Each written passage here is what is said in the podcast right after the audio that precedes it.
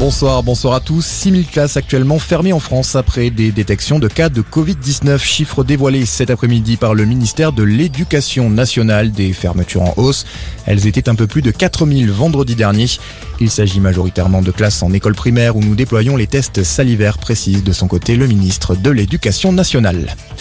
Jean-Michel Blanquer, qui remplace d'ailleurs cet après-midi Jean Castex pour la traditionnelle séance de questions au gouvernement. Le Premier ministre est placé à l'isolement après son test positif au Covid-19.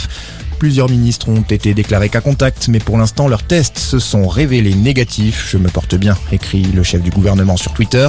Il indique ne souffrir que de légers symptômes. Le gouvernement annonce l'envoi de doses de vaccins sans ARN messager en Guadeloupe. C'est l'une des réponses pour tenter de convaincre les récalcitrants à la vaccination dans l'archipel. Depuis maintenant plus d'une semaine, les manifestations ont dégénéré en émeutes. Des violences qui s'étendent désormais à la Martinique. Les forces de l'ordre et les pompiers martiniquais ont été visés par des tirs d'armes à feu hier soir à Fort-de-France. Dans l'actualité, également une expérimentation menée à partir d'aujourd'hui dans plusieurs territoires pour libérer la parole. Les femmes victimes de violences conjugales ne sont plus obligées de se déplacer au commissariat pour déposer plainte.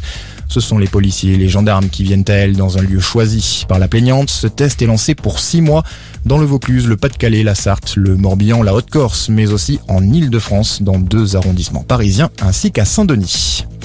Un préfet nommé pour apaiser les tensions entre pro et anti-ours en Ariège, Jean-Yves Carour a notamment pour mission de renforcer le dialogue entre les différents acteurs.